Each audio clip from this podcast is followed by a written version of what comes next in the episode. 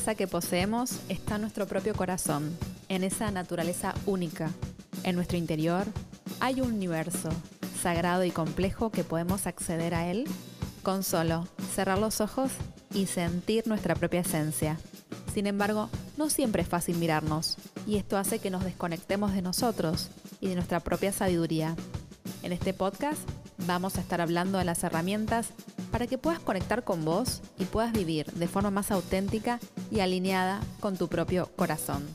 Mi nombre es Marina Fianucci, soy psicóloga y me dedico a la práctica clínica de pacientes con una visión holística e integral. Acompáñame en esto, que es verdadera esencia. Te doy la bienvenida. Episodio número 61. Heridas emocionales del alma. ¿Qué son y cómo trabajarlas? Todos los adultos llevamos dentro nuestro una niña o un niño interior y seguramente ese pequeño o esa pequeña sufrió heridas en su más tierna infancia. Si te interesa saber qué son y cómo trabajarlas, quédate escuchando que este episodio comienza así. Para hacer este episodio me basé en un libro llamado Las cinco heridas del alma de Liz Borbio, que es una canadiense que la verdad me encantó, me parece un libro súper actual, que podemos eh, leerlo tranquilamente. Eh, no necesariamente tengas que ser terapeuta para leerlo, con lo cual me parece muy amigable. Y me pasa que como terapeuta me es inevitable escuchar las heridas de los demás. Debo reconocer que cuando un paciente habla y escucho su relato, poco a poco se puede empezar a ver cuál es su herida o cuáles son sus heridas, porque a veces tenemos más de una. Y a cada herida viene como una máscara o una compensación, y de eso hoy quiero hablarte. Eh, por eso te decía que el libro me parece que está, es muy interesante, lo puedes conseguir fácil. Googleas esta autora y lees un poquito sobre ella y vas a ver que además tiene otros libros que también son de la misma mm, temática, que están muy buenos. Y esto es un mini, mini, mini, mini, mini resumen para que podamos entender de qué se trata, ¿no? Eh, esta mm, autora plantea que viene de la línea de Luis Hay, digamos, no, quiero decir, ese tipo de lectura que a mí me gusta mucho, que me parece holística, me parece integral y me parece que no se basa en la psicología tradicional, ¿no es cierto?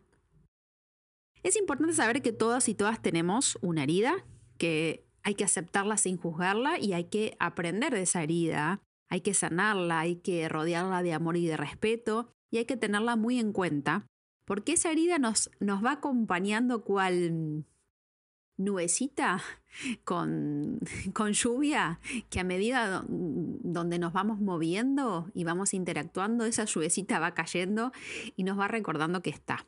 Porque en realidad el otro, la otra no te hace nada a propósito. Sos vos quien interpreta que el otro, la otra te hace las cosas a propósito. Como dice el acuerdo tolteca, no te tomes todo tan a personal. Te recomiendo escuchar el episodio El ego se ofende, el alma aprende, que también está muy relacionado con esto.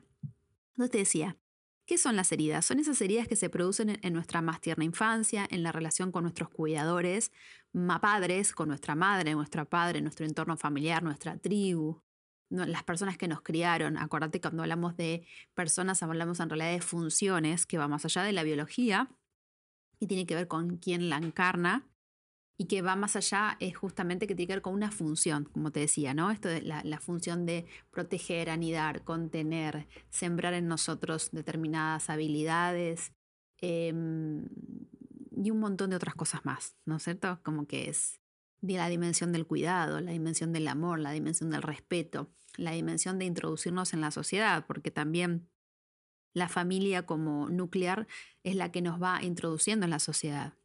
Entonces, cada ser humano puede eh, tener estas heridas y a veces son muy presentes y otras veces son más sutiles. Y a veces eh, tienen un impacto muy profundo en nuestra vida que hasta que parecería que el mundo está contra nosotros o que, no, o que todo el tiempo nos topamos con determinadas personas que nos hacen determinadas cosas. Em, es muy importante, eh, bueno, todo el desarrollo psicoemocional de los niños, de las, de las niñeces, por así decirlo, es muy importante. y sabemos que nuestro mapa mental se va formando en la infancia y cómo entendemos el mundo, cómo percibimos el mundo se va formando en la infancia y esto va a tener impacto en nuestra vida adulta. Entonces, tenemos cinco grandes heridas. La herida del rechazo, donde justamente eh, tenemos el miedo al rechazo y a veces hacemos que nos colocamos una máscara, que es la máscara huidiza. Jung también habla mucho de las máscaras, como que el shot se pone máscaras, ¿no? Justamente para enmascararse, para esconderse. Lo que hace es, son esas personas que son extremadamente huidizas y que tratan de no relacionarse o de no mostrar mucho de sí para no sentirse rechazadas. Eh, la segunda herida que plantea la autora es la herida de abandono, que la máscara sería la dependencia, esas personas excesivamente dependientes del otro, del otro, de la otra, de la otra edad. Y el miedo es a la soledad.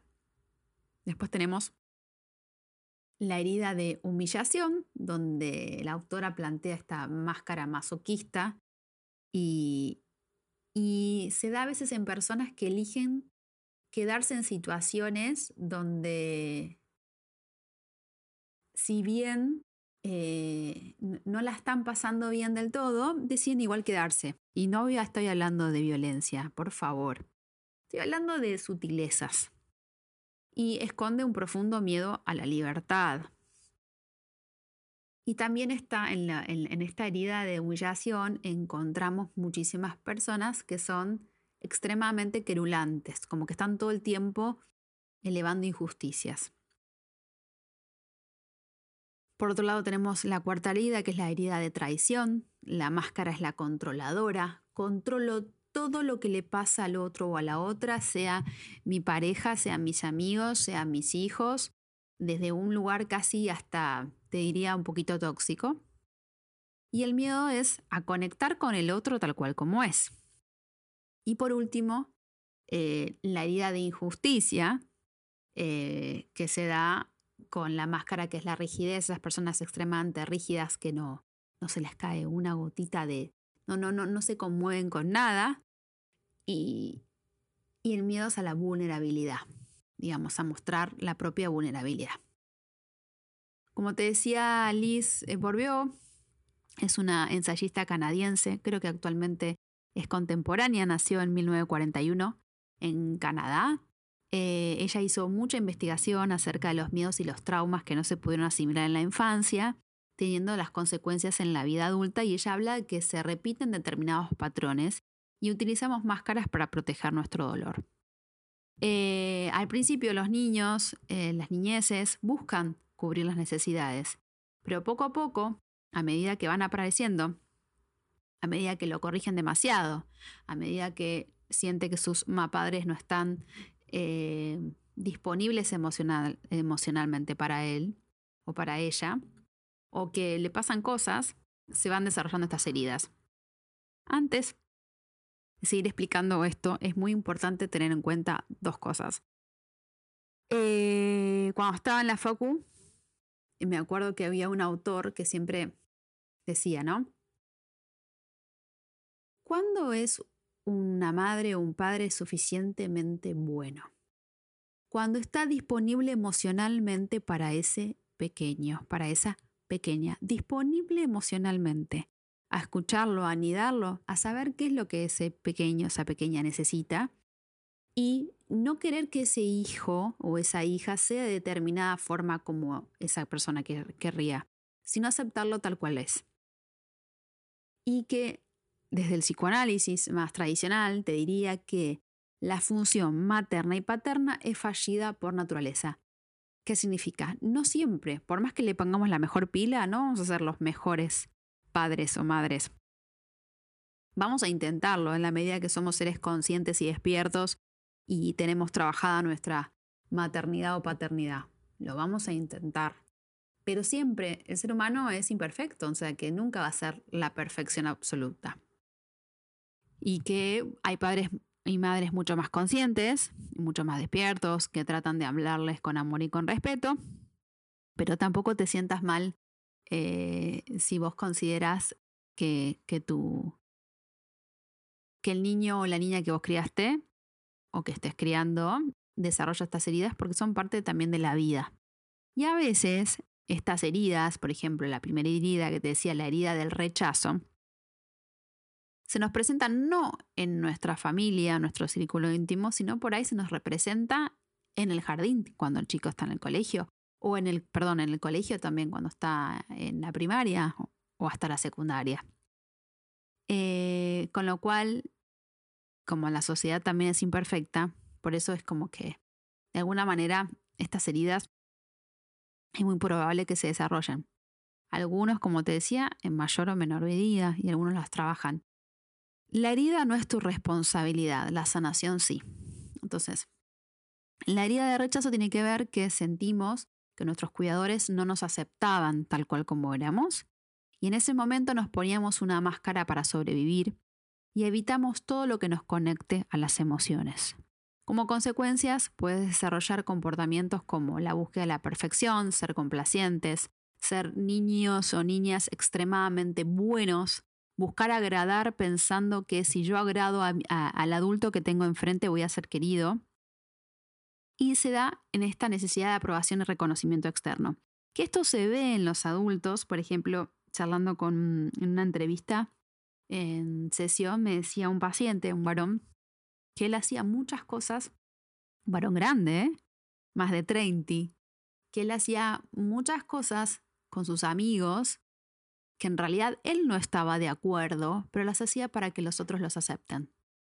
Bueno, ¿cuántas veces se ve en, la adolescencia esto, ¿no? En el famoso grupo masa donde los niños terminan haciendo todo, los adolescentes hacen, hacen cosas locas para que el otro o para ser aceptados en su grupo.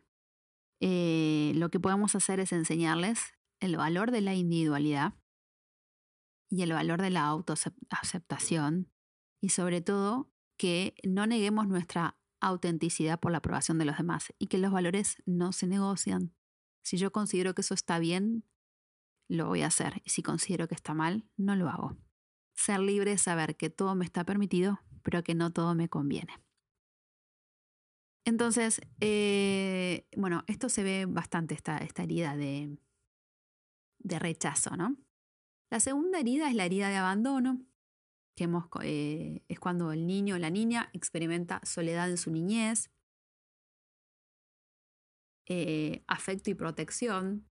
Creo que obviamente que la carencia afectiva en los primeros momentos es tremenda, y en la edad adulta lo que se da es como que se da que estemos hipervigilantes por miedo a quedarnos solos. Y es como decía, ¿no? La máscara es la codependencia emocional. Desdibujar nuestro yo en función del otro y estar apegados a lo que el otro quiere, dice, hace o deja de hacer.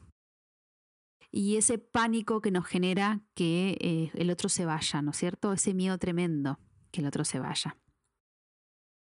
Eh,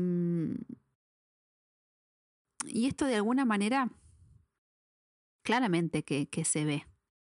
Se ve y se percibe, digamos, en los adultos, ¿no? Eh, y no ayuda mucho la, mm, la literatura ni la, la, música. Viste que la música a veces te dice, no, porque vos te fuiste y entonces eh, yo no soy nada sin vos. Esto del relato de la media naranja, de que en realidad no somos una media naranja, somos una fruta entera que decidimos con, estar con un otro eh, para justamente compartir una vida juntos. La otra herida es la herida de humillación, eh, donde la persona, el niño o la niña se siente, eh, sintió desaprobación y crítica, que esto afecta directamente a su autoestima o autoamor, se cree insuficiente.